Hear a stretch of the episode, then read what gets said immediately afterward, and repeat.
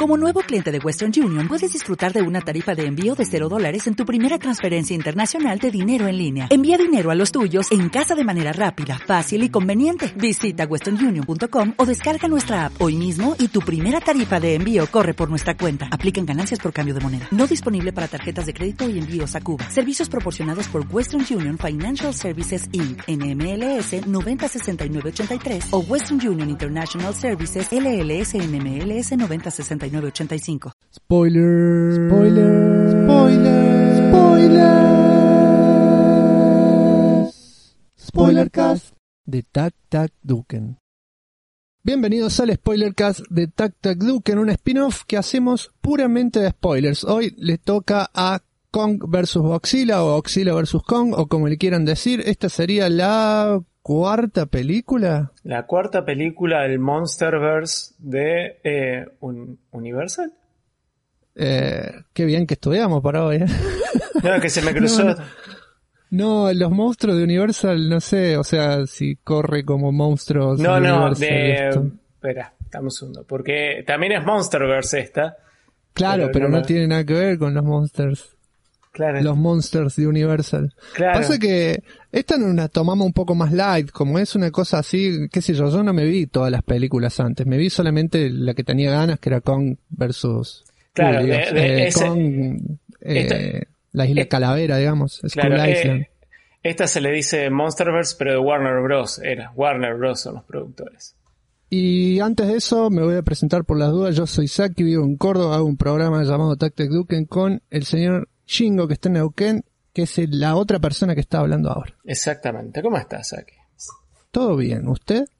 Bien, bien. Preparándome para hablar de esta peli que la verdad fue una fiesta.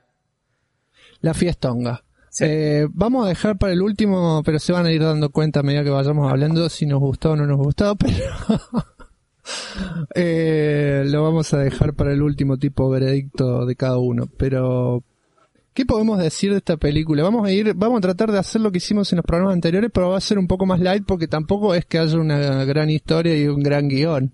No, no, no, obviamente. Pero antes les recordamos y les contamos a los que nos estén escuchando por primera vez que este programa sale una semana antes para los que nos apoyan en Patreon y los suscriptores del canal de Twitch, que es por donde sale el programa original todos los martes a las 19 horas, porque es la única forma de agradecerles el apoyo económico que nos hacen para seguir creciendo. Para el resto va a estar una semanita después, como siempre, todo libre, todo legal, todo gratis. Yes. Y ahora sí podemos arrancar. Bueno. Eh, ¿Arrancas vos o arranco yo? Y arranco yo como para acomodar un cachito. Teníamos, a ver si vos me corregís porque vos tenés más fresco el asunto. Teníamos dos películas de Godzilla, una de, de Kong y recién esta después, ¿no? ¿Es así el orden? Exacto. Es así. De- es es el orden este- Godzilla con Godzilla King of the Monsters. Ah, no, está mal entonces. Lo que dije yo. Claro. Yo decía dos Godzilla, una Kong, una Godzilla. Vos me decís Godzilla, Kong, Godzilla, Godzilla. Eh, claro. Eh, Tienen que saber una cosa que vos probablemente no sepas. Esta es la última película licenciada por Toho para que usen sus monstruos por War- eh, en la Warner Bros. O sea, esta es la Ah, última eso- película de esto. Por eso no había eh, postcrédito, ni agite, ni nada. Exactamente. Para que por, por ¿Esto se tú- sabía antes? Yo me, enteré, yo me enteré justamente escuchando a unos chavales que son súper fanas de Godzilla y toda la hicieron un podcast de esto también. Lo Ah, escuché y ahí lo charlaban justamente de que ya eh, Warner ya no tiene más los derechos a menos que los renueve para más películas de Pero los esto- kaijus. Pero esto estaba, o sea, dijeron ahí si estaba hablado de antes. Eh, no, no, o sea, la licencia era por cuatro películas. Ah, ok, sí. por tres perdón, por tres películas. Por eso es que Kong, en Kong no hay nada aparte de Kong, digamos. Claro, no, porque Kong es de Universal. Claro. Ok. Bueno, de Universal. Eh, yo tiro así re seguro, pero no estoy seguro. Pero estoy casi seguro que es de Universal. No sé, es un quilombo. Si un día nos ponemos a investigar la historia de Kong, podemos hacer 40 Bueno, es que estamos para hablar de la peli, no tanto de, de los Sí. estudios científicos letrados. No hicimos la tarea para esto. Era como más opinar sobre la película. Sí. Para esta no estamos súper informados a niveles eh, postproduccioniles. Era como hablar más light. Bueno, ¿Qué tenemos aparte de Pochoclo Galáctico? ¿Cómo arranca esta película? Bueno, la peli arranca. Eh, a los 5 segundos que arranca la película te aparece Kong tirado en una montaña durmiendo así. De, de pecho, ¿eh? de- de- ni nada de misterio. Acá lo tenía el En la segunda toma se rasca el culo. En la segunda te se rasca el culo. O sea, el mono te compra enseguida. O sea, esta película está hecha para que vos quieras al mono más de lo que la querías en la primera que hicieron, ¿no? Claro. Eh, y la escena es bastante tranqui, lo ves dando vuelta por el bosque. eh, Obviamente que es mucho más grande que en la película anterior, porque crece, crece a un tamaño godzilesco. Y aparece una nenita que empieza a caminar por el mismo bosque donde anda Kong. Lo saluda así, como que se mira. Para esto Kong agarra un árbol del piso, lo levanta, lo transforma en una lanza. Y yo viste que dije, si no fuera porque ya vi va el- batear. Claro, si no fuera porque ya vi el trailer, sé que no va a hacer cagar a la pibita. Y lo que hace Kong es tirar. Jugaba al golf con la piba. Claro. ¡Putini! Se le volando. y agarra, agarra la lanza que se hizo con el árbol y la tira contra el cielo. Yo, yo esperaba que apareciera un bicho o algo y lo ensartara. Y no, cuando sale la lanza contra el cielo, pega en realidad contra una especie de eh, Domo. De domo. Claro. Yo lo que esperaba era que clavara un pescado con eso, tipo pesca, Sí, no sé, yo creí que. Claro, yo creí que iba a ser algo de eso. Y no, resulta que justamente está, ha pasado algo en la isla Calavera debido a, a, al- a los kaijus que aparecieron en las películas anteriores de Godzilla, que por alguna razón la isla Calavera está todo el tiempo con lluvia. Y Monarch, que es el grupo, digamos, que vimos en todas las películas anteriores de Godzilla, como que está metido en el tema de los kaijus desde la película de Kong, porque básicamente Monarch eh, aparece No, Monarch ya aparecía en las, en las Godzillas anteriores. Ya sé, pero digamos, eh, temporalmente hablando, porque temporalmente hablando en ese universo, Kong pasa muchos años antes de la primera aparición de Godzilla. Ah, no sabía eso. Sí, pasaba en los 70, Kong, si no me Tenés equivoco. razón, no, sí sabía eso. y la vi hace poco. Es la única que volví a ver. Pasa que Eh. la primera Godzilla, y, o sea, siempre que estemos hablando de las Godzillas, son las Godzillas de esta cronología, ¿no? Claro. De, de las, las Yankees nuevas, digamos.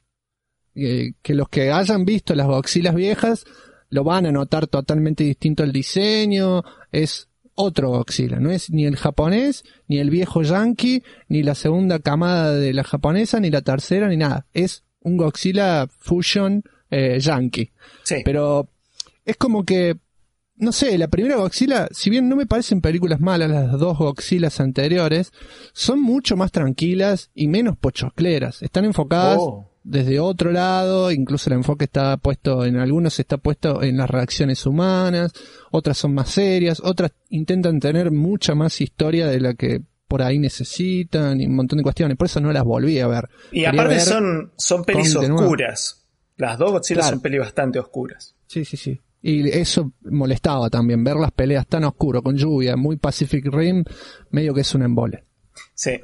Pero bueno, esta peli ya arranca haciendo todo bien. Y como digo, bueno, la peli te muestra que Kong lo tienen contenido en ese domo para que no aparezca Godzilla y lo haga cagar. Porque básicamente lo que nos dieron a entender ya con las dos pelis anteriores es que cuando, bueno, acá los kaijus los llaman titanes porque, no sé, derechos de palabra o no querían que se confundieran con Pacific Rim, no sé, pero la cosa es que, bueno, como aparecieron los titanes en la Tierra y Godzilla, digamos, como que es el alfa, se aparecía Kong, que también era un alfa, se iban a cagar a piña, ¿no? Y lo más probable era que Kong eh, pasara para el otro lado porque, quieran o no, no, no tiene un aliento atómico.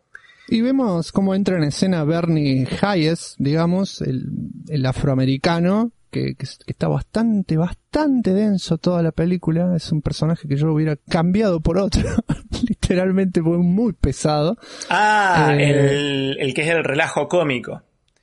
Sí, hay, sí. Claro, sí, que- porque, bueno, no me pasa- Dio gracia, no me dio gracia en ningún momento, pero Bueno, eh, eso justamente pasa después de los títulos, que en los títulos lo que vemos es como todo el rejunte de lo que pasó en todas las pelis y todos los archivos de todos los... como, como archivos viejos de todos los kaijus y de la supuesta rivalidad ancestral que existía entre Kong y Godzilla y que estaba escrito en jeroglíficos y cosas así, como que le da un trasfondo medio mítico, digamos, a la pelea que podrían llegar a tener, que también era la razón por la cual lo tenían medio, contenido medio raro, porque aparecen un montón de cosas que como que te, te ponen re fiesta por si llega a pasar algo y no pasa nada con todo eso. Son cosas viejas, digamos. Claro. Son cosas que ya pasaron. Exactamente. Bueno, Bernie es un empleado del sector 7G prácticamente, más atrás todavía, eh, que está tratando de infiltrarse en una parte de la planta para averiguar más. ¿Por qué? Porque es un paranoico, porque tiene un podcast donde habla de los titanes, digamos, de las bestias gigantes que habitan en el mundo. Y es ese tipo de persona que quiere saber más para contarlo en su programa y porque quiere saber más. Y entonces es el tipo de personas que la mayoría se alejaría cuando lo escucha hablar, pero hay, hay una persona que en este caso sería Madison Russell, que sería la hija de eh, uno de los encargados de... Eh, ¿Qué título tendría? ¿Uno de los científicos? Mm, no, uno de los... De los eh, ¿Cómo se le dice esto? De los dirigentes principales de Monarch. Que tenga, hay que, ah, vos decís que se, viste que es un personaje que se vio poco y eso es porque hay toda una parte de Monarch que, no, que no aparece en la película que la cortaron. Es más, había un personaje que estaba interpretado por, ¿eh? Mejor. es que ya desarrollaron todo eso en películas anteriores. Pero, por ejemplo, hay un personaje que lo sacaron de vuelo que estaba interpretado por la que era la novia de Iron Fist en la serie. Sí. Este, este, esa chabona tenía un personaje principal y ni aparece. Y hay foto, la mina con todo lo que se filmó. Básicamente creo que le sacaron como media hora de Monarch a la película. Mejor porque la película en ese sentido fluye perfecto. Sí. Incluso las cosas que no me gustan no, no molestan porque tiene un ritmo que va al palo y está es lo que hace falta en este tipo de películas. Estamos nos vendieron un versus y, vimos en un tráiler cómo se cagaban a piñas dos monstruos gigantes y era de día se veían claras las peleas ya está queremos ver eso. No quiero ver la historia de Monarch que ya me la contaste en películas anteriores ni, ni cómo se pelea Monarch no quiero ver humanos si fuera por mí la película son dos bichos haciendo ruido y cagándose palo las dos horas y listo ese pero bueno, cada uno tiene sus gustos no pero eh, justamente toda la parte de Bernie Age, de Bernie, esa que vos decís, es cuando de golpe y de la nada Godzilla empieza a atacar el lugar donde él trabaja, que es Apex Technologies, que es un lugar que trabaja con robótica. Y de la nada aparece Godzilla y empieza a hacer cagar todo. Y el gordito sobrevive muy de, muy de suerte. Claro, pero cuando sobrevive de suerte alcanza a ver algo, mientras, porque él se estaba infiltrando. Y cuando lo van a agarrar unos guardias, ahí Godzilla rompe todo y justo se cae esa pared, quedan dormidos los guardias y él alcanza a ver eh, algo que no había visto antes, pero que es, eh, digamos, un dispositivo bastante distinto a lo habitual que, que funciona, digamos, en ese sector bien abajo de la planta. Exactamente. Y ahí se queda picando y empieza a hablar en el podcast todo loco. De que... Claro, podcast que justamente es el personaje que eh, Millie Bobby Brown, la chica de Stranger Things, que acá, claro, acá Madison, Madison eh, escucha y con el que se obsesionó de cierta manera.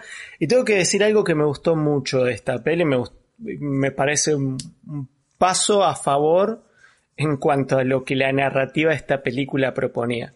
El personaje Melly Bobby Brown en la película anterior es el mismo personaje, ¿no? Sí. Es toda una tragedia. Acá eh, eh, es toda una fiesta con lo que, o sea, la piba sale, hace quilombo, se, se mete en cualquier. adolescente. Claro, pero está bien llevado y no es aburrido. lo podés, sacar y la peli sigue lo más perfecto, sí. Pero aparece y no molesta, también.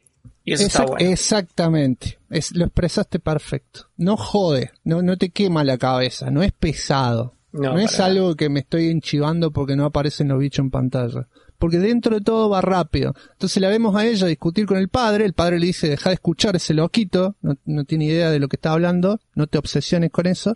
Y ella se vuelve a la casa y lo sigue escuchando.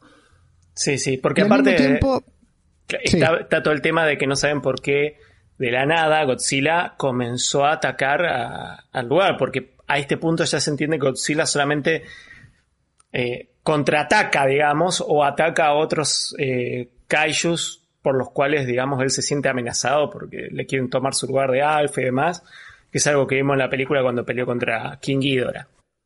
Claro.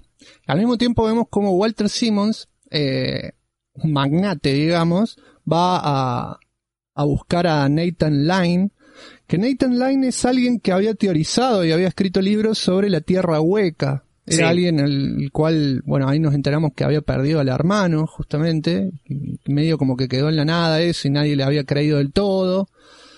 Y Walter Simmons viene con todas las promesas de que él le cree, de que se lo rebanca y que lo necesita para un proyecto, para que dirija el proyecto. Y eso es lo único que yo te puedo... Mira que hay cosas increíbles en la película, ¿eh? hay cosas que, que tiene un nombre eso que no me voy a acordar cómo se llama, pero es cuando rompen la credibilidad en una película. Hay un término para eso.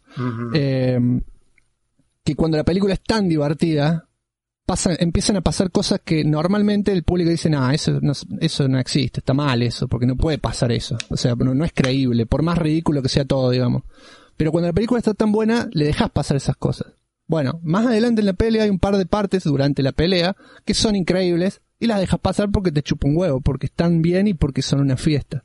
Pero acá en un momento, eh, más adelante, pasa algo con Nathan Lind que lo voy a marcar porque me pareció como medio cualquiera. Porque que lo vengan a buscar a él para que dirija lo que terminó dirigiendo y las cosas que termina haciendo cuando era un tipo, el, loco era un, un tipo que estudió mucho, que escribió libros, qué sé yo, pero no tenía toda la chapa que tiene después en la peli. Como que de golpe apareció toda esa chapa, no sé de dónde, estaba guardada. Sí, no, digamos que no hay mucho, ¿cómo se dice? Mucho backstory del personaje, más allá de lo que se puede ver en parte en los, em, en, los créditos y en lo que como que a vos te presentan, por ejemplo, como una persona, eh, un profesor de gimnasia, ponele, que es algo un poco más cercano. Te presenta como un profesor de gimnasia, lo único que hiciste en tu vida fue hacer gimnasia y demás, enseñar a alumnos, bla, bla, bla, bla y de repente a la mitad de la película viene alguien y te dice, bueno, vos vas a dirigir un cohete Laraz. Bueno, pero no, no, te preocupes, te vamos a ayudar, pero lo vas a dirigir vos. Y le vas a dar educación física a la gente que esté en el cohete. Bueno. Y después vos estás en el cohete de la NASA y en el cohete de la NASA terminás peleando vos, que sos un random, contra aliens y manejando, no sé, toda una armamentística y vos eras un profesor de gimnasia, maestro. No, no hay ni un background para eso, no, no tenía nada que ver. Por, bueno, es, que, es que en realidad lo dejan tan poco claro y, y, es como que no importa a la, a la larga. Se lo preguntan... no me importó, Era lo, digo que es lo único que me parece que le podés reprochar si son mi hincha pelota que decir, bueno, ¿qué es esto? Esto cualquiera. Pero no importa no tiene tantas escenas tampoco. A mí me, da risa porque el, personaje está interpretado por Alexander Skargar, que si le suena el apellido quizás se acuerden también de su hermano, que es el que hace de It, el payaso. Eh, ellos son hermanos. Eh, pero también obviamente a, a, este lo deben reconocer de True Sí, y hace un papel totalmente distinto al de True Blood. Yo que vi todo True Blood, me chocó muchísimo verlo acá a Alexander, porque Alexander acá es una persona de bien y, y está todo el tiempo como siendo bueno, con las cejas caídas, digamos. Y me, me choca, me cuesta creerle que es bueno, porque el tipo está haciendo bien su interpretación, pero en la serie, en True Blood, es un vampiro hijo de mil puta, súper, súper forro, mal, mal, mal, mal, y actúa muchas veces de buena persona, mintiendo, ¿no es cierto? Y, no le crees, lo, veo y no le creo. O sea, actúa bien, ¿eh? Y cualquier otra persona le puede creer y está todo perfecto, pero es como que me cuesta creerle. Pero por, por el bagaje que tengo yo de True Blood, son demasiados años. Pero es muy grosso el pibe. Sí, sí, sí. Bueno, para, ¿qué pasó entonces? Lo vienen a buscar. Viene él, viene mm, Walter Simmons con un asiático y lo contratan como para que y convencen para que dirija la misión hacia la Tierra Hueca. Claro, el tema es que necesitan eh, una protección extra para eso. Entonces lo que hacen, eh, lo que hace el personaje Nathan Lynn es decir, bueno, podríamos llevarle un mono gigante. Y ahí es donde lo van a buscar a Kong eh, para que digamos que sea básicamente una, una especie de guardaespaldas a esa, a esa tierra desconocida. Claro, entonces Nathan va eh, con la encargada, que también es la encargada de la niña que contamos al principio, para convencerla, la termina convenciendo y meten al mono en un transatlántico, sería, esa es la palabra. Eh, no sé si es un transatlántico o un, portaaviones. portaaviones.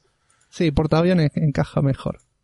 Bueno, y está ahí tenemos toda la clásica escena, si vieron algunos trailers ya la vieron, que está la nena en la lluvia, con triste, que con le pone el dedo y el dedo es como una casa tocando la nena. En la misión esta, en el, en el portaaviones, también va la hija de Walter, eh, como para asegurarse de que salga todo como quiere el padre. Nunca nos dicen, hasta más adelante, qué es lo que pasa, pero no lo vemos venir porque hemos visto miles de películas parecidas a este nivel de pochoclo, digamos, porque el guion no está mal, pero es un guion súper tranca para este tipo de pelis agite, digamos que no, es todo muy trillado. Sí, es trillado, trillado lindo, no estoy diciendo que sea malo. No, no, yo no uso sinónimo de trillado como algo malo, sino que simplemente es trillado, es algo que hemos visto mil veces. Exactamente. Son esas películas de excusa para el cachengue que están perfectas. Encima el personaje de Mía es la clásica, hola, soy mala y soy la que tiene la plata. Totalmente. Eh, ¿Y sabes quién me sorprendió que apareciera en la peli? Eh, el pibe este... Mm, ¿El de Deadpool? Eh, sí. el de lentes. Claro, Julian Dennison, que hace de Josh. El gordito. Eh, te juro que lo vi. Estaba dando todas las vueltas para no decir gordito porque no he encontrado otro calificativo. Pero, sí, está subido de peso. Es gordito. ¿Qué quiere que, que, ahora? Gordofóbico. ¡Oh! Cancelado. Bueno, la cosa. Te digo que como relajo cómico es el mejor laburo que el otro personaje, lejos. Sí, pero pasa que yo lo vi y dije, va a hacer lo mismo que, que, que lo voy a hacer en las últimas 3, 4 películas. Y casi que sí. casi que sí. Eh, yo la verdad... La que... bien igual, pero es como que lo buscan siempre para un papel parecido. Sí, eh, yo la verdad que lo veía y digo, ¿de dónde mierda lo conozco? Te juro que lo vi en el trailer, ¿de dónde lo conozco? ¿De dónde lo conozco? Empezar la peli, ¿de dónde lo conozco? La estaba viendo con mi novia y me dice, ¿sabes de dónde es ese, gordito, no? Le digo, no, no, no estoy, ¿Por qué traumado. como si hablara así? No habla así, ¿no? Quiero creer que no habla así. No, sé, algún día la conocerás y sabrás cómo no, No, no, no me la tires así abajo. Y agarre me, me dice, ¿sabes dónde? Le digo, la verdad, le digo, me estoy comiendo la cabeza de dónde Y me, me pelotudeó como 10 minutos para decirme quién Ah, está muy bien, la banco. Y hasta que me dice, oh, pero no la sacaba, no la sacaba, que era el, el no me acuerdo el nombre del personaje que hacía. Que era el chabón con poderes eh, de fuego. Y... Claro, pero yo, por ejemplo, si no me decís vos, ni me acordaba que estaba en Deadpool. Me acuerdo porque ahora caigo, pero yo lo tengo de una peli que protagoniza él, que se llama Hunt for the Wilder People, perdón, Wilder People, que es una película comedia muy extraña, pero muy original, donde el pibe es adoptado y termina termina en el medio de, un campo, la jungla, con, con otro viejo que no es el padre, pero se terminan haciendo cargo y el pendejo es un forro de mierda súper malcriado. Y esta peli está mucho más joven él. Claro. Y es forrísimo el pendejo, forrísimo. Y te cagas de risa. La peli es muy buena. Es de Taika Waititi. Ah. Tiene ese tipo de humor de su onda. Sí, yo me tengo que ver las pelis, todas las que pueda el chabón. Tengo ahí como una pila la una, muy bien. Bueno, eh, aparece este que es amigo de Madison y le trae la camioneta. ¿Para qué? Para ir a visitar a... A Bernie. Que no saben quién es porque el chabón hace el podcast de forma anónima. Claro. Y, y, se, y, y se baña en... ¿Cómo se llama? Esto para limpiar los pisos. Lejía lejía.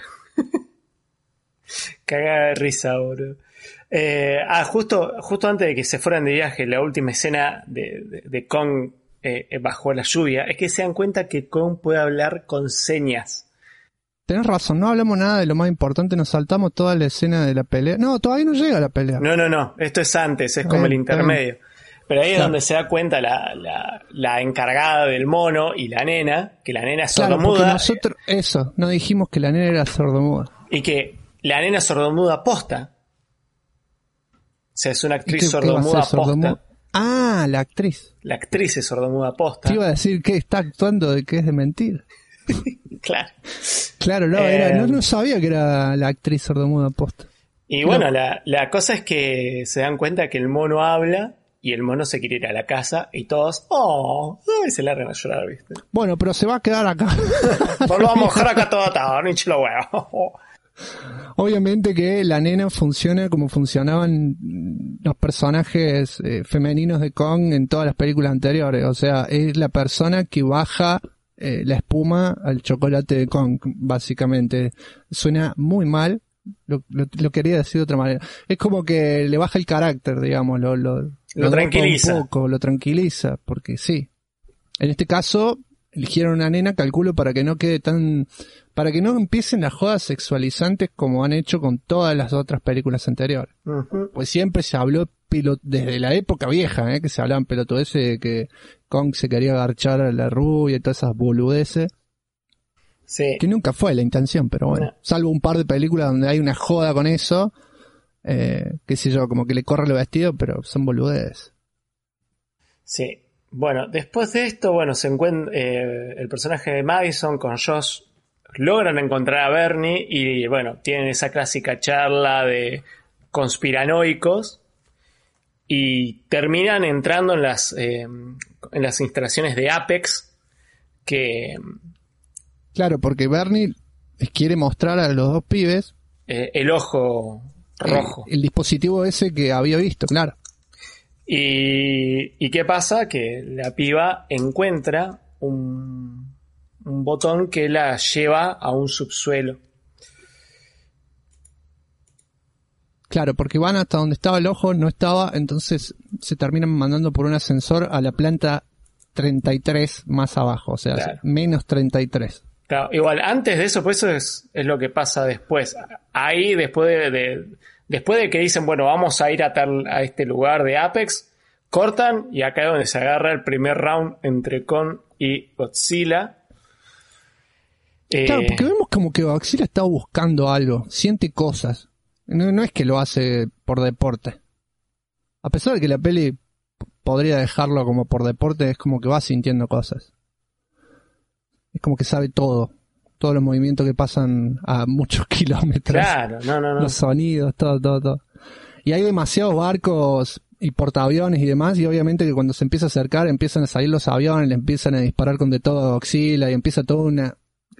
los efectos especiales me parecen increíbles. Tan genial. Increíble. increíble. Mira que yo la vi en Super 1080, super gigante, en el tele grande, re pegado a la pantalla, como si estuviera en el cine pero hacer que el agua, cuando se cae un mastodonte como esto, salpique de esa forma, parece tan real, está tan bien hecho todo eso, cuando salen del agua, cuando se meten al agua, cuando caen al agua, eh, todo eso me parece muy bien hecho. Muy, Además, bien hecho. hay que aclarar que todo esto pasa en el día, no es algo que pasa en la noche. Y claro. el manejo de, de, de la fotografía real con la fotografía digital, el balance de colores, todo, todo está, está tan bien laburado que, que no, en ningún momento, digamos, te, te, saca de la ilusión de que estás viendo pelear un, a un reptil gigante contra un mono. Y vamos a ser honestos, en esta pelea con recibe pero, ¿sabes por qué? Es algo que cuando terminé de ver la película, o sea, cuando terminé de ver la pelea final, pensaba, le hicieron bien, porque te lo plantean así. Primero, la primera pelea, ¿quién está en su territorio? Godzilla. Claro. Está en el mar, Godzilla sabe cómo moverse abajo del agua. De hecho, hay escenas abajo del agua donde pelean y obviamente que Godzilla la tiene reatada. De hecho, lo agarra y lo estruja con la cola y el otro se empieza a quedar sin aire. Eh, no es fácil para alguien que está en otro entorno ajeno. Si bien Kong se puede manejar abajo del agua, de lo que quiera, no es lo mismo. ¿Y qué pasa en la segunda pelea? Quién es el que está en su cancha. Claro. Es Kong.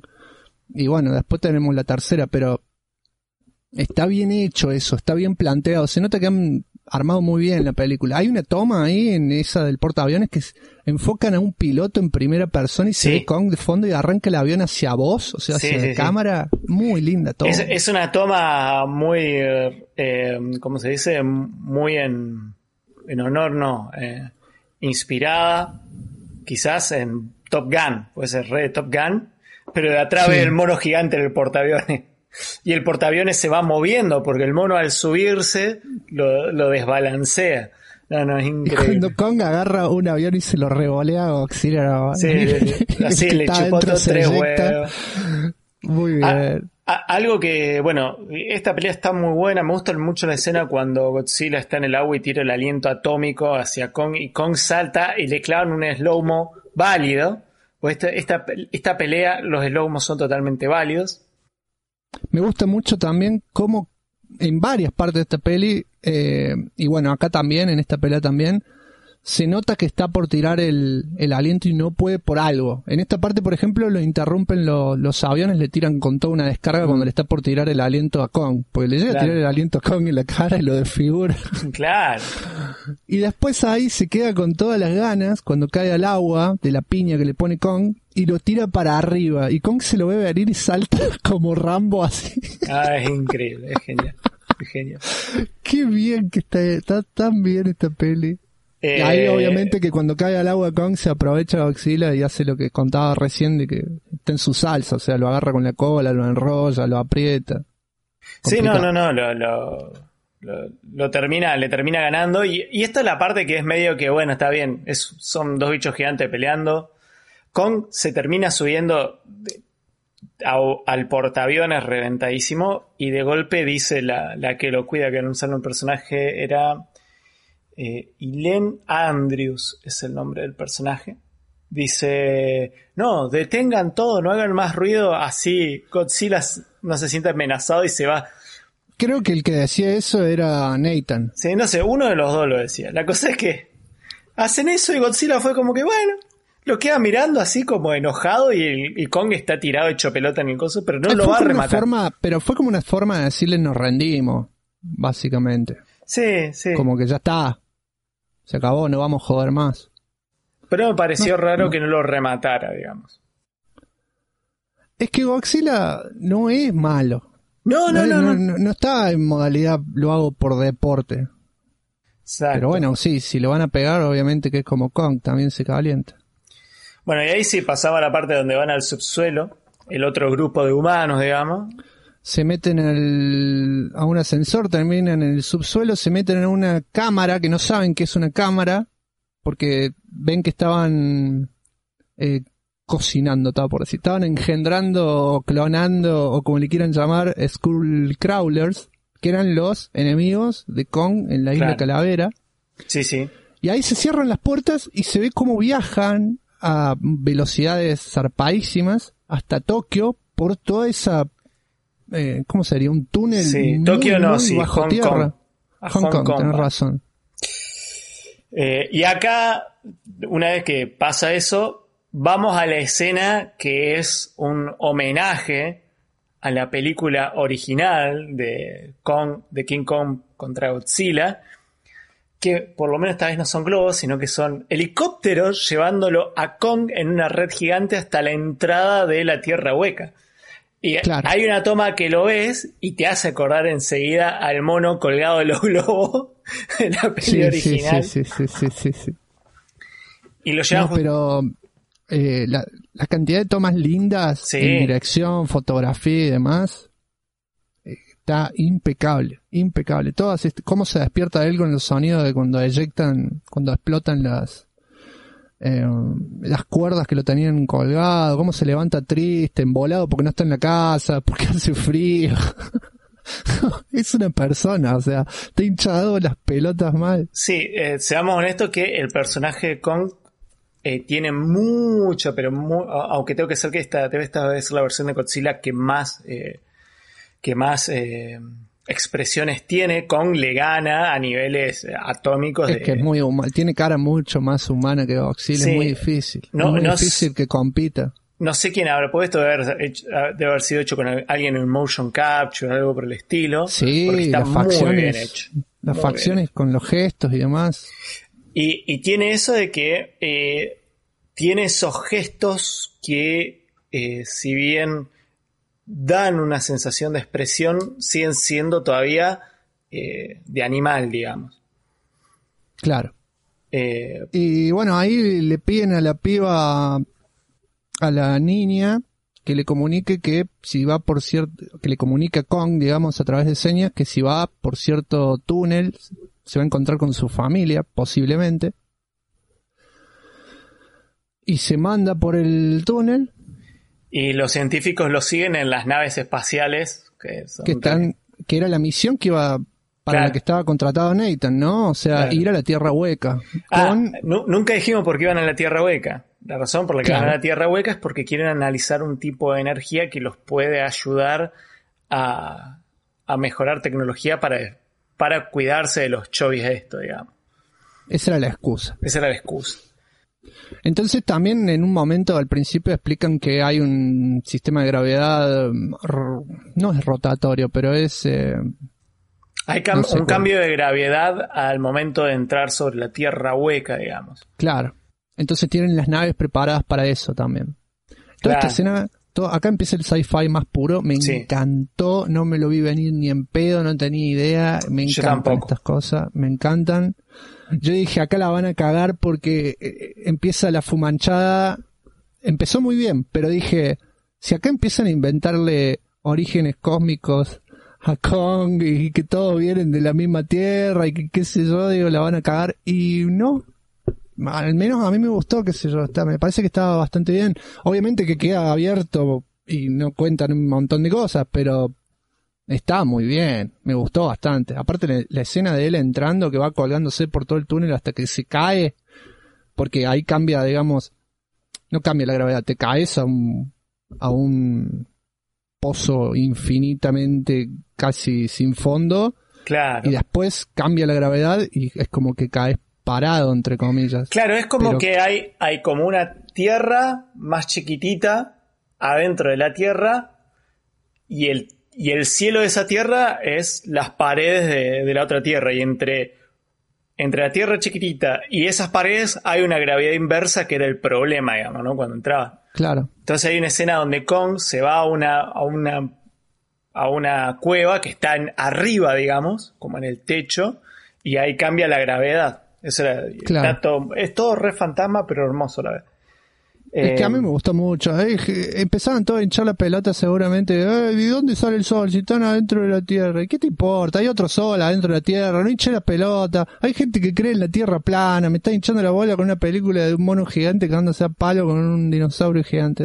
eso es lo mejor, que entran y de toque ya, o sea, ya de toque entran y ¡ay, mirá qué lindo! Va con saltando y de golpe pasa un bicho volando y se lleva, se carga una nave a la pija, así ¡ping! Chao la nave. De las cosas que me reían porque se cargan una nave al toque, explota una nave, y como si nada los otros, o sea, nadie se preocupó por la gente de la otra nave, nadie dice, uh, qué pena, nada, eran simples soldados, eh, simple gente de misión, así, nada, no hay ningún comentario, no hay gestos, no hay nada, es todo así. Encima, ni miedo, era como que, bueno, eh, eh". ya fue, sí, estábamos preparados para esto. Y ahí Kong se enfrenta a uno de los bichos de ahí de esa tierra. hermoso, qué hermoso. O sea, lo, destroza y se lo come. Pero aparte el bicho ese, qué lindo esas cosas. Sí, sí, Era como un, una lagartija voladora con ala de murciélago de colores, con dientes, víbora, no sé, una cosa loquísima, me encantó. Sí, sí, muy lindo el diseño. Y había más bichos todavía. O sea, cuando Kong empieza a correr por un páramo, de golpe del páramo empieza a salir como unos cangrejos que obviamente son gigantes, pero al lado de Kong, digamos, son, bichos. Y de golpe de la nada aparece una lagartija gigante y se come uno de esos bichos. y vos precioso. Precioso todo, ese tipo de detalles y obviamente que llega toda la escena hasta que se van a la cueva y de ahí ya de nuevo vuelven al otro grupo humano que están en, digamos, en, en Hong Kong ahora claro, pero antes es como que lo vemos a Kong que ve piedrita flotando al borde del risco y, te vuelven a mostrar que, es, es, vivo, digamos. No sé si será súper inteligente, pero no es boludo. Y se anima a mandarse para que cruce al otro lado, o sea, para que dé la vuelta y, y caiga la gravedad de nuevo, o sea, como que toca el umbral ese de piedrita flotando y da la vuelta y cae parado del otro lado. Y bueno, ahí sí van a la cueva, que decís vos. Pero como que es humano dentro de todo, se lo siente muy como una persona, a pesar de que es un mono gigante. Claro. Y está muy buena la escena porque ahí es... Eh, bueno, eso pasa un toque después, pero igual, medio que la llegada a Hong Kong del, otro grupo humano es muy tranca. Lo único que hacen es que eh, te das cuenta que en realidad eh, Walter Simmons está más preocupado por utilizar energía para otra cosa y ahí te muestran como una pila de metal con, con escamas gigantes. Sí, tampoco me la vi venir ni en pedo y me encanta. Sí, y ahí es donde vemos que está Mecha Godzilla, eh, que, lo, que lo tienen controlado el Evangelion, más o menos. Eh, sí, y lo, lo, están testeando y, lo utilizan para matar uno de estos bichos de los... Eh, Skull Crawlers. Skull Crawlers. Y es zarpada, la escena es re violenta porque lo agarra el Skull Crawler, le tira como un aliento atómico, ahora lo estoy viendo de nuevo la escena, le tira el aliento atómico, el chino que lo está controlando eh, tiene una cara de satisfacción zarpada cuando está cortando la lagartija a la mitad. Sí, orgasmeando mientras pelea. Sí, sí, sí. Eh, es que debe ser el mejor VR de la historia, del, porque es VR real. Claro. Y bueno, ahí lo que hacen están testeando el mecha y se dan cuenta que todavía no pueden manejar bien la energía. Y es por eso que mandaron a la hija de Simmons a la Tierra Hueca para extraer una muestra de la configuración de la energía que hay ahí en, la Tierra Hueca para poder replicarla en, la, en, en Mecha digamos. Claro. Eh, pero escena está genial, está genial. Y ahí recién vuelve de nuevo al centro de la Tierra donde está eh, Kong metiéndose en la cueva que está llena de bichos raros y ahí encuentra el hacha, el hacha de Thor. Encima el, hacha, el, hacha está, está clavada en el cráneo de un Godzilla muerto que encima el hacha está hecha con una escama de la espalda de un Godzilla. Pues encima es como que te dan a entender que hubo muchos de estos bichos antes. No sé si es un Godzilla, che, tiene la cabeza chica. Está clavada en la cabeza de otro mono, me parece. No o de otra... No sé si es un, mono, es, es, un dinosaurio, pero no sé, puede ser, no creo que sea un Godzilla, culeado. Me hiciste ir a ver porque digo, eso solo lo vi. Me fijo y digo, no, no es un Godzilla. Bueno, para mí no es un Godzilla, qué sé yo, no, tiene la cabeza de Godzilla eso. Pero tiene pinta dinosauriesca, digamos. Sí, sí, sí, sí, sí. Eh, tipo T-Rex, ponele. Y bueno, ahí lo vemos, Kong agarra, se echa, se echa en el trono y, está muy buena esa toma. Está el, o sea, está el mono echado en un trono que andás a ver hace cuánto está, como como diciendo, bueno, acá me quedo, muchacho. Bueno, acá empezamos a flashear, yo por lo menos empecé a flashear cosas como digo, bueno, ¿qué, ¿qué onda esto? O sea, está bien, no queda nadie, pero al mismo tiempo vienen todas de acá. Pues yo no sabía que, que tenían contrato hasta acá. Yo con esto, yo digo, bueno, acá explota todo, se van a pelear Godzilla, ya me veía venir el final porque calculo que todo el mundo se ve venir esas cosas, porque pasa siempre lo mismo, cuando hay dos héroes, entre comillas, se cagan a palos y qué pasa. Y después terminan todos amigos porque no hay forma. No va a terminar la película toda mal que alguien mata a alguien. Estaría bueno, sería divertido, pero no, porque la gente está de los dos lados también. Claro. No podés dejar a la gente sin uno. Es muy jugado. Pero al margen de eso, yo pensaba cuando lo veía sentado acá con, que nos plantean todo este mundo, que nos plantean toda la tierra hueca, que se supone que vienen todos de acá, esta película acá abre la puerta para que venga medio planeta gigante en las próximas películas. Yo esperaba que vuelvan, no sé, todos los otros. Si acá pudieron volver clonados los Cloudlers, puede volver, volver literalmente cualquiera de los anteriores y pueden venir de otras franquicias tranquilamente porque esto no hace falta que sean solo las japonesas, pueden venir de cualquier lado. Es más, llegan a un acuerdo con Del Toro y te meten a Pacific Rim peleando contra esto. O sea, pueden hacer lo que tengan ganas. Sí. Eh, Pero la verdad que fue como que. Igual, me parece que está bien que se centren por lo menos en los, dos, los dos bichos principales, pues si no. Eh, no, no. Sí, en esta, pero digo. Vos esperabas algo más grande, más. Pensé que más adelante, o sea, que terminaba esta película y este tipo de, teoría de la tierra hueca y que todos vienen de acá iba a abrir la puerta para futuras películas con muchos bichos. Y hay que ver de cuáles consiguen los derechos. O sea, todo lo que sea Tojo hay que verlo porque seguramente lo tienen que renegociar. Pero eh, pueden hacer otra, otra de Kong tranquilamente e inventarse y esta película bateó récords en, en, el primer fin de semana, explotó en todos lados. Sí, sí, mal. Por supuesto que hay un montón de gente ridícula esperando cosas de guion que no sé qué, qué pensaban cuando fueron. Y, lo que pasa siempre, pero me canso de leer gente que no sé qué planeaba ir a ver, porque van a ver esto y dicen, no, no, es un desastre el guion. Pero ¿qué guion? ¿Qué guion? Eh, ¿Vos te vas a buscar un guion en esta película? Sí, no, cualquier cosa. Cualquier cosa. O sea, no digo que no pueda tener guion, pero para, para hacer este lo que es, te vendieron, o sea, hay que, si te venden algo y te lo venden bien, y vos compras y ves lo que te vendieron, ¿qué esperabas? Acá no vendieron en ningún momento una super historia, un guion. Vendieron dos bichos gigantes cagándose a palos. Y del guion, si quieren que hablemos del guion, está bastante bien para lo que suelen ser este tipo de películas. Este tipo de películas no tienen este guion. no está tan bien el guion generalmente. Está mucho peor. Claro, está, mucho, peor. está mucho peor porque, por ejemplo, lo que me pasó con las dos Godzillas eh, que salieron de Warner Bros. es que sentía que de alguna manera trataban de tomarse tan en serio como la peli de 1954 porque la primer Godzilla se toma muy en serio, más allá de lo que ya, ya lo hablamos, eh, el que hicimos de las primeras siete pelis de Godzilla. La primera se toma muy en serio el tema de, del bicho como. Un drama la primera película. No, no, mal. Y la primera, de, la primera de Godzilla me digo que se lo perdoné porque lo sentí como un homenaje al original, que esto que el otro. Eh, en ese sentido, pero ya la segunda fue como que más drama. Eh, y acá no, acá fue como que vamos a meter humanos, pero que los humanos, lo que hagan los humanos sirve simplemente como conexión narrativa eh, obligada para, para que por lo menos tenga sentido que estos bichos se peguen, ¿no? Es que, no lo necesita, pero bueno.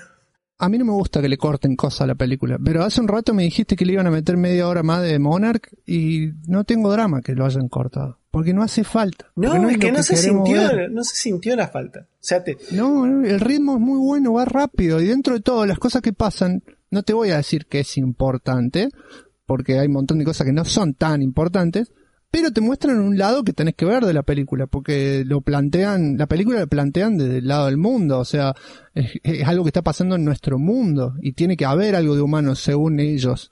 Si no, queda la película con los bichos cagándose palos, que a mí me encantaría, pero no va a pasar nunca. Entonces, están justificadas las apariciones. Incluso, eh, el personaje de Madison con Barney y el otro chaboncito de los anteojos, son todas escenas que son para mostrar cosas relacionadas a la película, pero al mismo tiempo no modifican casi nada de, de lo que va a pasar. O sea, no es tan importante. Son el alivio cómico, como decís vos, en algunos momentos, que no me hizo reír en ningún momento, pero digamos, es como para ponerle un poco de onda y para que haya más personajes jóvenes y diversidad y variedad y toda la historia. Pero no es necesario tampoco. Por suerte lo hicieron llevadero y rápido.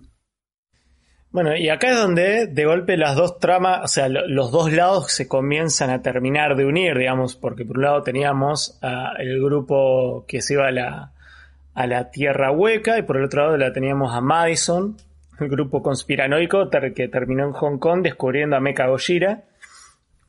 Y entonces acá, ¿qué es lo que pasa? Que todos están diciendo, oh, ¿dónde, en, la Tierra Hueca dicen, ¿dónde está la fuente de energía? ¿Dónde está la fuente de energía? Pues no la encontraban. Y golpe con que estaba sentado así, lo más pancho, en, en un trono de... En un trono de... ¿Cómo se llama? de piedra que tiene un Kong tallado en, piedra. No sé si lo viste eso. Sí. Está así, agarra el hacha, mira, sale. Porque el hacha le empieza a brillar. Claro, empieza a brillar el hacha, se acerca, a un hueco en la tierra que tiene la forma del hacha, cuando la pones empieza a iluminar toda una especie de esqueleto, que eso sí, no me voy eso sí es un es Godzilla o un, o un, o un antepasado de Godzilla, eh, que está como eh, muerto y fosilizado en el piso, pero todavía con energía, digamos. Y una vez que activa eso, eh, la hija de Walter Simmons recoge, digamos, la muestra de lectura energética. Primero, hacen eso, se empieza a romper todo, la mina esta recoge la muestra y unos bichos que están en el techo tipo murciélagos empiezan a, romper todo. Claro, pero cuando él, cuando Kong pone el hacha y empieza a brillar todo, en ese instante Godzilla siente algo, porque Godzilla está en, en el medio de Hong Kong con todo el neón y los edificios de color y demás, siente algo, se prende toda su cola y ¿qué hace? Y tira un aliento atómico al piso que llega a, hasta con. O sea, hace un agujero hasta donde está el mono, Y esto es lo que yo le decía de romper la credibilidad. O sea, esto es algo que seguramente, ah, no lo leí, pero seguro debe haber un montón de gente puteando por estas cosas porque, ah, qué invento esto, cómo va a romper hasta, hasta el centro de la Tierra y qué sé yo. Y, pero a mí me parece perfecto, está buenísimo. Sí, sí es lo que tiene que pasar en la película. Eh, Estamos viendo un bicho gigante pelear contra otro bicho gigante. Estamos viendo naves yendo al centro de la Tierra, que en el centro de la Tierra hay otra Tierra. Otra Tierra. Así es. Está perfecto. Me eh. parece mucho más ridículo. Eh, ridículo no, eh, me parece menos justificado, ponele, que después Nathan maneje la nave cuando no la manejó en su puta vida. o, o, se ponga a hacer acciones heroicas bastante elevadas, qué sé yo. Sí, sí. Eh, pero bueno, acá es donde ya se empieza a armar, digamos, entramos en lo que se conoce como el clímax de la película, el tercer acto. Claro. Que es donde, bueno, resulta que eh, se dan cuenta que la, mina solamente fue por la energía, los quiere hacer cagar a todo. Kong ve que le apuntan la pibita. La hija de Walter. Claro. Kong ve que le apuntan a la pibita y listo, de ahí se pudre todo. Y bajan los bichos voladores y empiezan a hacer quilombo también. Pero logran escapar, digamos. Y se viene por fin el segundo round entre Godzilla y, Kong. Lo que, está bueno de esta parte, lo, que está bueno de esta parte es que se rompe el piso por el aliento atómico. La mina se quiere escapar, porque la mina le alcanza a mandar los datos al padre, pero se quiere escapar en una de las naves. Eso también me pareció como que había que hacer concesiones, porque estaban hasta... ¿A dónde estaban? ¿Cuántos kilómetros de distancia había? Y cuántas capas de tierra había que le mandaba los datos por wifi. Sí, eso no todo batalla y le mandó los datos. Fue como, bueno, está todo bien. te creo, viste. Imaginemos que hay una conexión cuántica entre la nave y donde estaba el padre. Eh, y lo que más me gusta de la parte que la mina se quiere escapar es que por de alguna manera bastante rápida la odias. Y Eso también hay un homenaje ahí. Sí. Porque Kong agarra la nave y hace la clásica toma de película de Kong donde la acerca y le enfocan el ojo gigante desde la cabina. Sí, como la vez que ha agarrado aviones, helicópteros y todo. Eh, en realidad, si vos lo ves, es un homenaje pero calcado al em, paseo en Universal. No sé si alguna vez viste un video de lo que es bueno, pero ese paseo en Universal es justamente de escenas películas de películas viejas de Kong. Pero la toma se ve igual. A cuando vos veías la promo Universal es igual pasando, en la nave pasando cerca de la boca, que la mina me, me da risa porque pasa cerca y dice, ah, nos escapamos, y vuelve y pum, para la nave y la tienes con agarrada de la mano. Y esa escena es como que te das cuenta que el bicho, digamos, es como muy, muy que, que siquiera hace pelota todo. No, y aparte de re humano, se fijó quiénes estaban en la nave, miró bien y después le hizo mierda. Claro, y le hizo mierda como que rompió un paquete de pucho vacío, ¿viste? Sí, sí, sí, le, apretó con la manito. Sí, sí. Con la manota. Y ahí Kong se tira por el hueco, porque recordemos que esta es otra gravedad, o sea, él está del otro lado del mundo, entre comillas. Claro. Está en el centro, pero está del otro lado, o sea que él puede caer por el hueco que hizo Oxila en el piso. Exactamente se tira clavando el hacha todo cheto y ahí Nathan agarra la nave y empieza a manejar la nave que va a decir, what, what, Pero está todo bien, porque esta película es pura fiesta, pura fiesta. Y ahí una vez que llega a la superficie, eh, bueno, eh, tenemos el, el, segundo enfrentamiento entre Kong y Godzilla, que la verdad es, increíble. A mí me gustó mucho. Sí, a mí también. Eh, me, no me, importa que sea de noche porque le metieron neón como para iluminar y está todo bien. Sí, se sí, se entendía. Ahora, ¿cuánta gente murió en esa pelea? No tengo idea. Empieza la pelea, le tira un hachazo, le erra porque lo esquiva a y ya le, clavó el hachazo a un edificio. Así una, y ya empiezan a caer edificios, vemos los, los ponjas corriendo abajo, pero todo, todo lleno de autos. Pleno Hong Kong. ¿No había ah. una ciudad más concurrida? No. a, mí, a mí lo que me gusta justamente es que eh, Kong se da cuenta que el hacha de él puede absorber el aliento atómico de, de Godzilla y devolverle, digamos, el, el poder acumulado en golpes. Eso está re bueno. No, pero tiene, tiene escenas como que Kong va corriendo hacia Godzilla para pegarle, pero primero se para con un pie en, un, edificio, toma carrera en el aire y le mete una ñapi, pero es muy bueno. Es muy... bueno. Tiene muy linda coreografía de pelea de dos bichos. Sí, sí, es como que se entendieron cómo manejar a los dos bichos y cómo se manejan los dos bichos. Sí, no, además eh, eh, es, mucha, es una pelea mucho más linda que la, del agua por obvias razones. Y vos lo ves a Kong saltando entre edificios, colgándose, haciendo cosas de mono, solamente que mide como 80 metros de alto, ¿no? Y Godzilla tirándole el aliento, eh, rompiendo todos los edificios y el otro esquivando hasta que se come un rayo en la espalda. Sí, sí, sí. Durísimo. y ahí sonríe Godzilla, sonríe, ¿me entendés? Sí, sí, sí, no es increíble. A mí lo que me, lo que me da me da cosa y bronca por ahí en un momento. Igual yo la vi en, el proyector y, se aprecia un montón, pero toda esta pelea a veces se siente que realmente dan ganas de verla en una pantalla gigante, pues. Y sí. Muy zarpado. Y tiene tomas que vos decís, ah, esto está para que se vea en 3D. Que te re das cuenta, ¿viste? Sí, pero yo no extraño ese 3D porque para mí no es real, sigue sin ser 3D real. No, no vi 3D. O sea, sé que hay cosas que deben estar en 3D, todo lo que quiera, pero no creo que sea el 3D lindo de Resident Evil 4 y ese tipo de 3D trabajado para 3D. Me parece que es más profundidad y boludez. Bueno, y termina el segundo round, digamos, de, de, la pelea y que lo gana el mono, lo gana Kong, ¿Por qué? Porque estaba en su territorio. Obviamente. Y ahí cortamos a que van a, a ¿cómo se dice? A activar a Mecha Gojira con la nueva energía que, tienen en el. Que, tienen recuperada de la tierra hueca. ¿Y qué pasa? ¿Qué pasa cuando te metes con algo que no entendés? ¿Eh? Ah, esto era algo que no mencionamos. Mecha Gojira está hecho con dos de las cabezas de eh, King Ghidorah. Que eso es algo que no mencionamos. Que una de las cabezas. Pero que nos. Sí, Porque King Ghidorah, eh, se, entre las cabezas se comunicaban telepáticamente.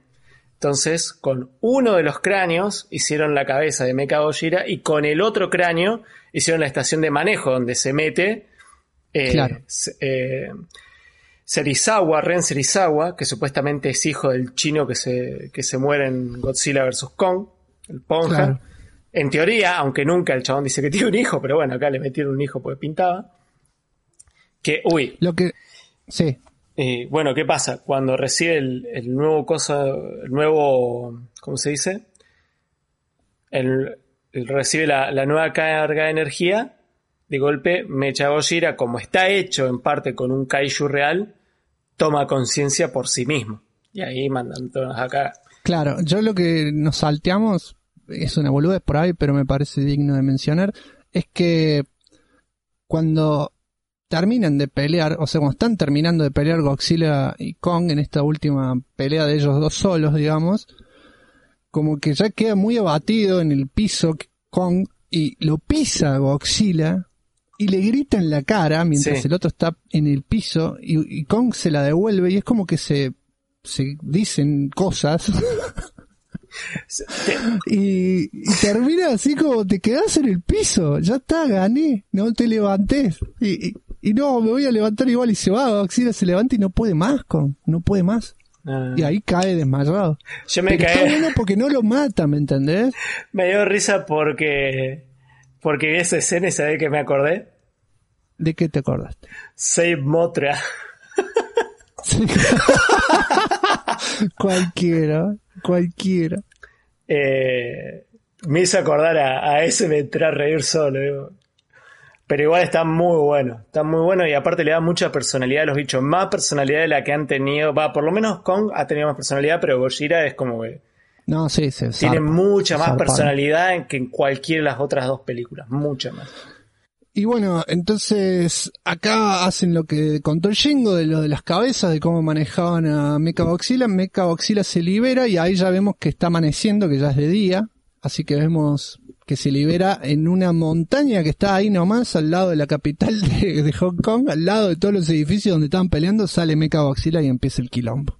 Sí, empieza el quilombo, empieza a pelear contra Godzilla y básicamente lo empieza a hacer pelota Godzilla. El diseño, está chiteando, está el chiteando. diseño de Mecha, Mecha Godzilla me gusta porque de alguna manera es diferente a todos los Mecha Go- Go- no Godzilla que era hay. difícil, no era difícil que fuera diferente. Es que todos los otros Mecha Godzilla, bueno, hay algo que, que yo, yo vi un solo tráiler de esto y uno ve que Godzilla es el malo, ¿viste? De cierta manera en el primer tráiler. Ah, eso te iba por preguntar. Eh, no aparecía Mecha Godzilla No, en los en el trailers. primer trailer no, pero después como que empezaron a ver como así cositas escondidas por lo que sé. Pero, ah, pero no, pero no lo, lo insinuaron fuerte no sé cuánto, no sé cuánto Ah. porque yo solamente vi el primer trailer. porque cagan toda la sorpresa del final. Es re lindo esto. O sea, a pesar de que te lo muestran a la mitad de la película, Sí, no, es a, linda, es linda sorpresa. a- a mí lo que me lo que me cagó fue que ya todo el mundo empezó a hablar y era hasta mis compañeros que ¿viste? Ah, parece, no, parece bueno. que aparece me cago y digo la concha, su madre, Ah. Y digo, bueno, ¿cuál es la especulación? Yo viendo el primer tráiler dije, bueno, quizás hacen un homenaje a la, a la peli original de Mecha Godzilla, que eh, la peli es como que, "Eh, ¿qué le pasa a Godzilla? que está haciendo mal? Bla, bla, bla. Y en un momento Godzilla le rompen la cara y abajo tiene metal a lo Terminator, Ah, y es porque en realidad no era el verdadero Godzilla, sino que era Mecha Gojira. Y era como, "Wow". oh. Pero bueno, el, t- toda- todas las escenas de- del bicho son, son geniales. Toda la pelea es re brutal. Ahora estoy viendo. Se lo tiene agarrado de la No, cabeza la- a la- Godzilla y se la revienta contra Pero a las nivel, paredes. a nivel cinematográfico, eh, la dirección es muy buena. Eh, Hay una cámara en un momento que está toda la oficina vacía y se ve todo un ventanal y ves cómo se están pegando y se mueven las sillas. Tiene escenas muy lindas. Muy, muy bonitas. Mm. Y No, bueno, vemos cómo la pibita trata de revivirlo a Kong, va a verlo dice, che, le está latiendo poco el corazón. medio que se está pone la mano en el piso, pone la mano en el piso y le dice, no, me parece que se nos va. ¿Y qué hace nuestro amigo Nathan? Ah, maneja no la nave como un campeón y dijo, mira, yo si le hago explotar la nave en el pecho lo revivo. Y, hace grosso, a la mierda.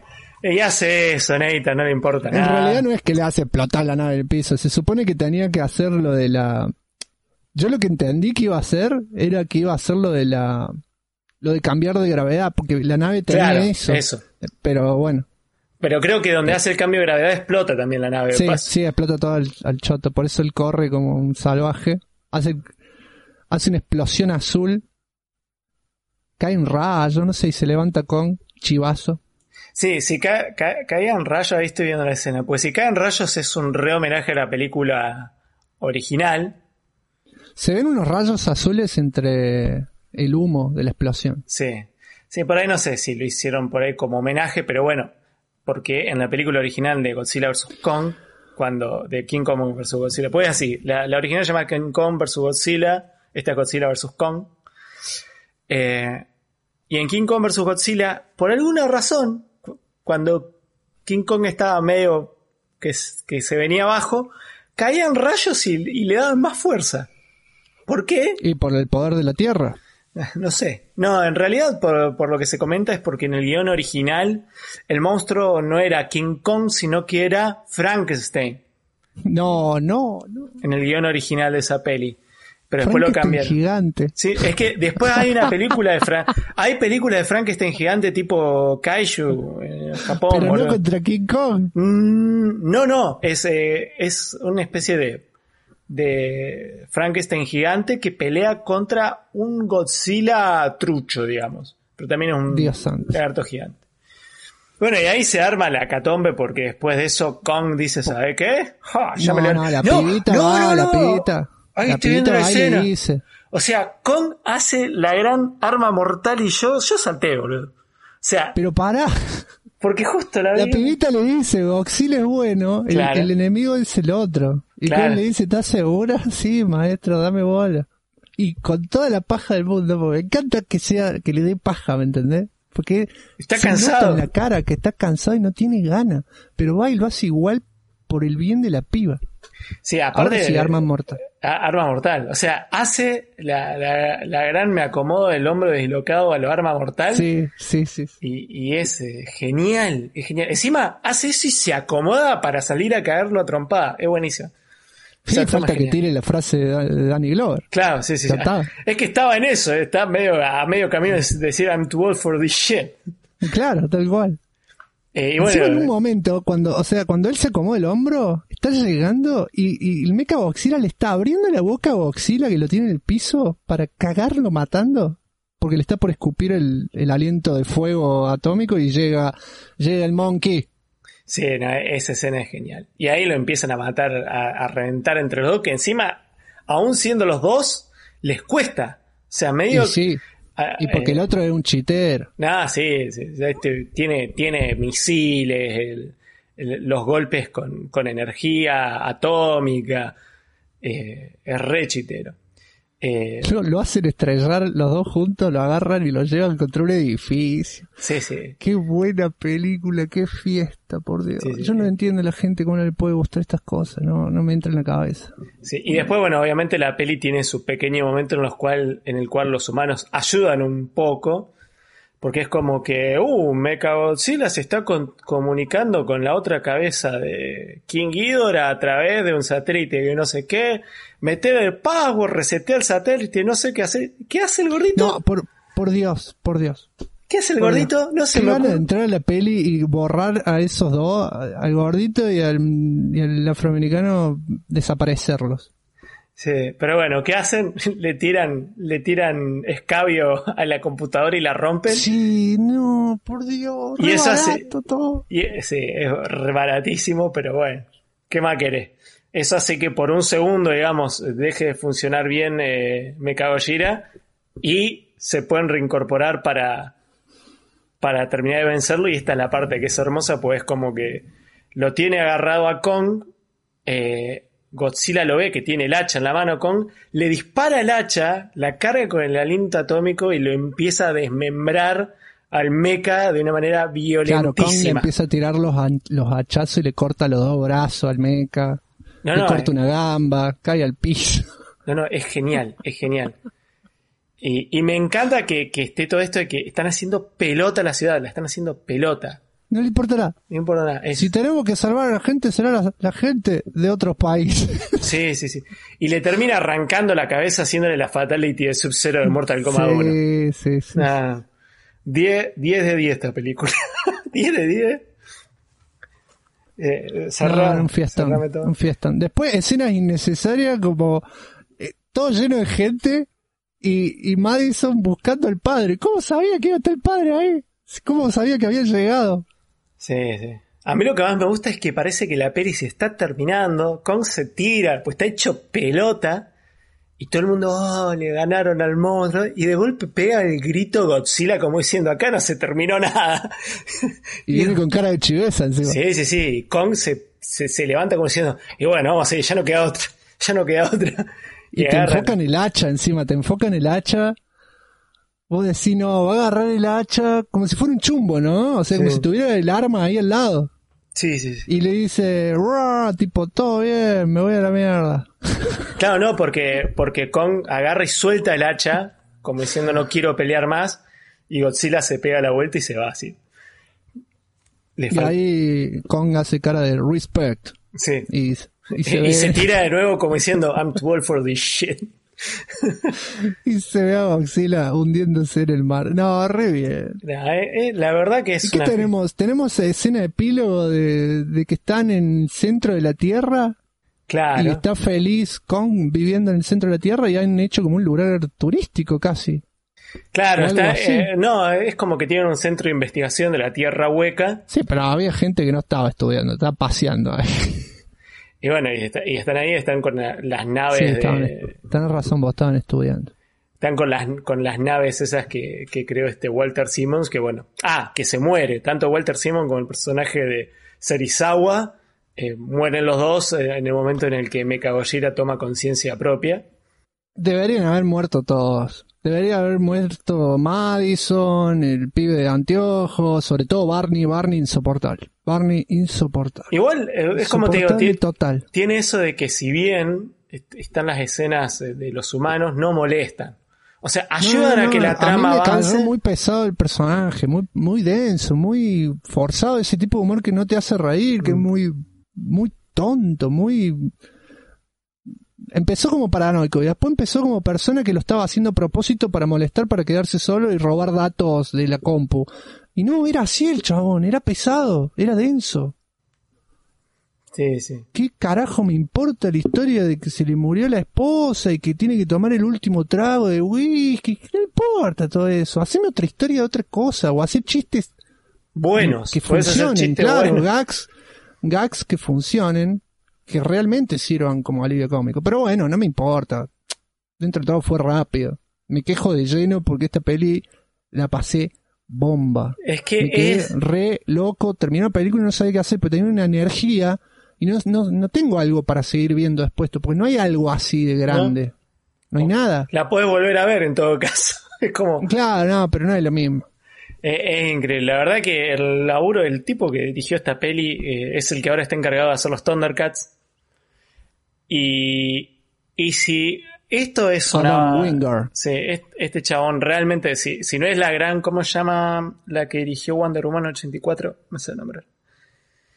Eh, Pat Mills, no, claro, Pat Mills. Pat Jenkins. Patty Pat Jenkins. Jenkins. Pat Mills es un dibujante, nada que. Claro.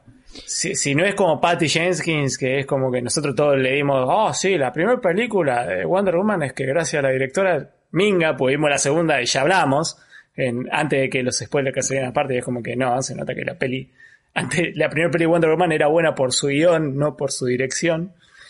Eh, No, bien, estaba bien dirigida la primera película. Pasa que es otro tipo de película. Claro, pero era otro tipo de película, no por el director, sino por el guion, digamos.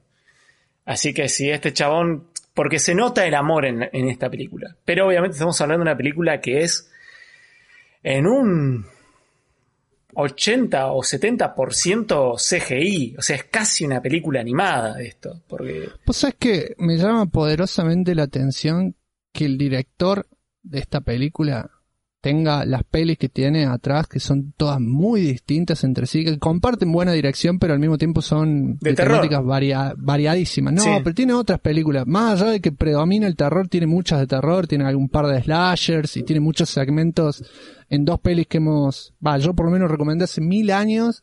eh, VHS, la 1 y la 2 y The ABC of the Dead. cierto que dirigió Dead Note, me había olvidado. Claro, eso está por decir. O sea, tiene cortos eh, dentro de esas dos películas que juntan muchos cortos de distintos directores de terror. Tiene You Are Next, que es una media slasher. Y tiene Blair Witch del 2016. Y tiene Dead Note de Netflix, la Yankee. Que no está mal dirigida, pero es una película que no tiene una chota que ver con lo que realmente tenía que ver. Porque cambia absolutamente todo Todo. y se caga en todo. Pero bueno. Eh, Después dirigió The que Guest, que, esa... The Guest, claro, eso iba a decir. dic- dicen que está muy buena The Guest. Está muy buena The Guest. Yo la recomendé hace 40 años, pero está muy buena. Esa es una re linda película si quieren ver algo distinto, que no tiene una chota que ver con bichos gigantes. Pero está re bien The Guest. Re bien. Son ese tipo de películas tapadas que no tiene nadie idea que pasaron por ahí. Creo, no sé si seguirá estando, pero hace tiempo estaba en Netflix, si la quieren buscar.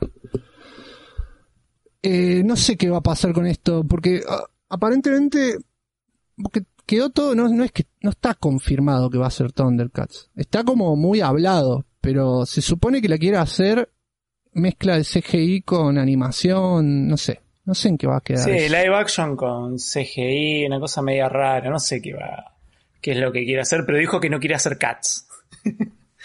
yo me cagué de risa. Claro. Que yo la verdad, eh, si vos me decís vamos a una película de los Thundercats, yo me voy a un maquillador. O sea, haceme en CGI los fondos si querés de Tondera, eh, Tondera no. Que supuestamente es la Tierra en los Thundercats, yo no me acuerdo dónde es que el planeta en el que aterriza. No, Tondera es la Tierra de la, Tondera es la Tierra de, ellos, terminan viviendo ahí. Claro. Eh, pero, pero si me hace una película de los Thundercats, ahí, contratame un buen maquillador y en todo caso con CGI hacer detalles. O sea, sabemos cómo funciona esto. Porque si le meten CGI a todo, se rompe. Yo, Cats, la, me encantaría verla una vez solamente. No, perdón, para, Tondera. Tondera, el ojo de Tondera, que era el. Claro, tenés razón vos. Tondera, es su planeta de origen. ciudad original, claro. Eh, este era el, una cosa así como. Es la Tierra, pero no es la Tierra, digamos. Porque era el tercer planeta. llaman como el tercer, el tercer mundo, una cosa así, no me acuerdo ahora cómo se llamaba, pero claro, no, no era el, el original. Sí. Eh, pero bueno, no sé, vamos a ver. Pero por lo menos en cuanto a pasión hacia las franquicias originales, hacia el género kaiju, eh, eh, creo que esta, sin contar Kong, vamos a contar solamente desde donde aparece el Godzilla, para mí esta es la mejor. De la nueva, de la de Godzilla. Pero recontra lejos. Porque acá se entienden perfecto las peleas, hay fiesta, tienen un ritmo que es inmejorable porque el ritmo es muy similar al de Kong, de Skull Island, digamos. Tiene ese tipo de ritmo, solamente que en Kong, de Skull Island, sí te importa la parte humana. ¿Por qué? Porque ponen toda acción en la parte humana, porque hay cachengue, porque los hacen interactuar con animales y bichos de, como que tienen que resolver problemas de acción. Claro. Eh, y todo eso eh, desemboca justamente en que eh, querés que por lo menos sobrevivan a lo que le está pasando. Y acá es como que, eh, eh si se mueren no, no acá yo estoy esperando que varios que lo pisen. que, lo repisen a todos. Eh, algo que no mencioné también, que es una boludez, pero me parece digno, eh, no te muestran en ningún momento, te muestran mucha gente corriendo de vez en cuando, cuando viene, por ejemplo, hay una escena donde viene Mecha Godzilla pisando, una escena que se ve en picado, como vemos los pies como nos está por pisar la cámara prácticamente, mm. y viene corriendo una multitud que se está escapando, pero al mismo tiempo cuando la cámara sube, se ve que sube todo el humo porque se acabaron muriendo. Pero no vemos nunca algo de sangre humana, ni desmembramiento, ni pisotones, ni que pisen autos, cosa de poder tener una calificación dentro de todo mirable para un, gran porcentaje de gente, ¿no? para que no le pongan calificación alta. Obviamente, aparte hay desmembramiento hacia los bichos, yo, pero, eh, ah, tienen sangre verde, tienen sangre verde eso es lo gracioso. Le clavan sangre verde porque es la clásica. Si tiene sangre verde, no es sangre. Obviamente, no es sangre. Eh, pero sigue siendo grotesco igual. O sea, Kong arrancándole la cabeza a uno de los bichos y comiéndosela. Está muy bien. O sea, es genial, pero es como que, dale, me pintás la sangre de rojo, ya está. Eh. Sí, es sangre, sí. La, diferencia es, es, la gran House of the Dead censurado, boludo. Exactamente. Pero bueno, Una eh, fiesta. Magia. Súper recomendada. Es para verla en el televisor más grande que tengas en tu casa. Porque vale la pena. Y con mucho cachengue. Porque es, para estar tomándose una birra helada, comiendo papitas y todo. todo porque esto es, el tipo de peli que se van a cansar de repetir en el cable. La gente que todavía tenga cable lo va a disfrutar. es la que dejas prendida. Es una peli que la dejas prendida. O sea, que la puedes ver mil veces porque la pasa bien sin tener que pensar mucho y justamente es diversión pochoclera fina. Sí, Digo fina porque está muy bien hecha, pero muy, muy linda. Sí, y si se lo están preguntando, no, no somos lo que dicen Team Kong, Team Godzilla, ¿eh? No, boludece no. Tres huevos me, me chupa. Sí, porque capaz que está, hay gente que quizás está escuchando esto y, ¿Qué, ¿Qué team son? Y es como, no, muchachos, o sea, nosotros somos team péguense bichos que somos felices. Claro, somos todos felices, sí. Aparte, era obvio que, que, que, no se iban a matar entre ellos. Era es que claro, pero es que era lo que decía que no quería contar porque no habíamos llegado al final. Pero desde todas las veces que se van a enfrentar dos personas que son buenas, se cagan a palo, todo lo que se tengan que cagar a palo, y en cierto momento se alían porque aparece un malo de verdad. Claro. El que cumple el papel de malo. Esto pasa en anime, pasa en animación, pasa en los cómics, pasa en las películas, pasa en cualquier índole de ficción. Esto es algo básico, sobre todo si es pochoclero y tiene un guion súper básico y trillado que es una excusa para que se caguen a trompada. Exactamente. Como le dije antes, no puede morir ninguno de los dos personajes icónicos porque los boluditos que piensan Team Kong o Team Godzilla o la pelotuda que sea, eh, se quedan chivos si se muere el que eligieron ellos. Y es una película muy masiva para que se muera alguien. A mí me gustaría que se muera cualquiera de los dos, porque no significa nada, pero al mismo tiempo significa todo. ¿A qué voy con esto? No significa nada para mí que se muera porque sabemos que va a aparecer en otra cronología de otra película más adelante. Y al mismo tiempo es algo rejugado que maten. Ponele que Godzilla le tiraba el aliento y lo acaba matando al final. A, Kong. Chao, ganó Godzilla, listo. Pero ¿sabés lo grosso que hubiera sido que termine la película mal? Me gustó cómo terminó esta película, pero imagínate cualquiera de los dos finales, o que Godzilla le, le meta un hachazo y le corte la cabeza a Godzilla, no sé, cualquier ridícula, pero bien hecha. ¿Sabes lo lindo que termina la película que uno dice, no, me chive, pum, y se corte así, yo creo, cae la cabeza y salgan los créditos? Tremendo. Yo creo que debe haber habido una versión en el guion porque como te digo, o sea, Toho tenía un contrato por tres películas. Después no, pero tenían que, Vos decís que lo matan a Godzilla que lo mate, que lo mataran a Godzilla. No, porque aparte no, no le suelta malo derecho llegar a hacer eso. No, aparte el honor japonés allá arriba, no que nadie quiere que te mate. O sea, exactamente, los yankees matando a los ponja, es muy duro. Muy duro. Pero es rejugado al mismo tiempo porque, porque quieras o no, en esa misma cronología lo puedes revivir. Acordate que Godzilla murió y revivió 45 mil veces en las cronologías de Toho. Eso es lo que, a eso me refiero. Entonces, como que, yo creo que hubiera estado re bueno porque de última, si Toho, yo creo que no lo mataron, por, la razón por la cual no hicieron algo así jugado es porque querían mantener contento a Toho para ver si pueden renegociar y hacer más películas, porque viendo cómo le, esta que le fue re bien, más allá de la época eh, pandémica en la que estamos, eh, eh, hizo muy buena plata y eso significa que pueden hacer más películas de Godzilla. Imagínate otro final súper vende humo gigantesco, pero imagínate que están saludándose como en la escena final, que se miran los dos, pero que están un poco más juntos, ¿no? Como que se están mirando face to face. Está Godzilla, está Kong, está toda la gente ahí expectante, como que se van a cagar a piña. Kong suelta el hacha, se sonríen los dos o el gesto que quieras, se escucha un trueno y miran para todos lados y no hay nada. Y cae un pie gigante de algún bicho, pero gigante, ¿eh? que se lo lleva puesto a los dos y los dos tratan de levantar el pie con toda la fuerza que pueden. Y se corta. Y alcanzan a levantar un cacho y los pisa. A los dos. y explotan en sangre. Y ahí aparecen los créditos. Ya está, después choreas con eso, con la película que viene y no tenés ni el diseño del bicho, tenés el diseño del pie del bicho. Nada más. Ya está. Fiesta. Yo te lo rebanco a eso. Y es un choreo, el eh, choreo más grande de la historia. Pero sería... aparte, tienen una, hay una, bocha de monstruos en, en el universo de, Godzilla que, que, son cosas, pero increíblemente grotescas. Para este pero el tamaño que tiene que tener para que pise a los dos. Eh, no, no, zarpado. zarpado. Eh, pero bueno, eso, eso así como lo estamos tirando es el final que quiere Saki Godzilla, que los pisen a los dos. Yo, a mí la verdad que me, pareció correcto, al final se podrían haber jugado más, por supuesto, pero bueno, eso lo dejamos. No, está re bien, está re bien. Eh, me gustaría que Warner siga haciendo. Yo quiero seguir viendo películas de Kaiju. Por eh, supuesto. No sé si renovarán los. Igual, lo que pasa con todas las películas de, de la saga Godzilla, por lo menos, que cada vez que aparece una tanda yankee, ya sea una película o varias, se revive la franquicia japonesa. Claro. Así que ya vendrán las nuevas películas japonesas seguramente. Así es. próximamente. Y bueno, eso fue Kong vs Godzilla o Godzilla vs Kong. Esperamos que les haya gustado y nos pueden dejar los comentarios tanto en YouTube como por donde tengan ganas, si quieren charlar o mandarnos por mail o lo que sea.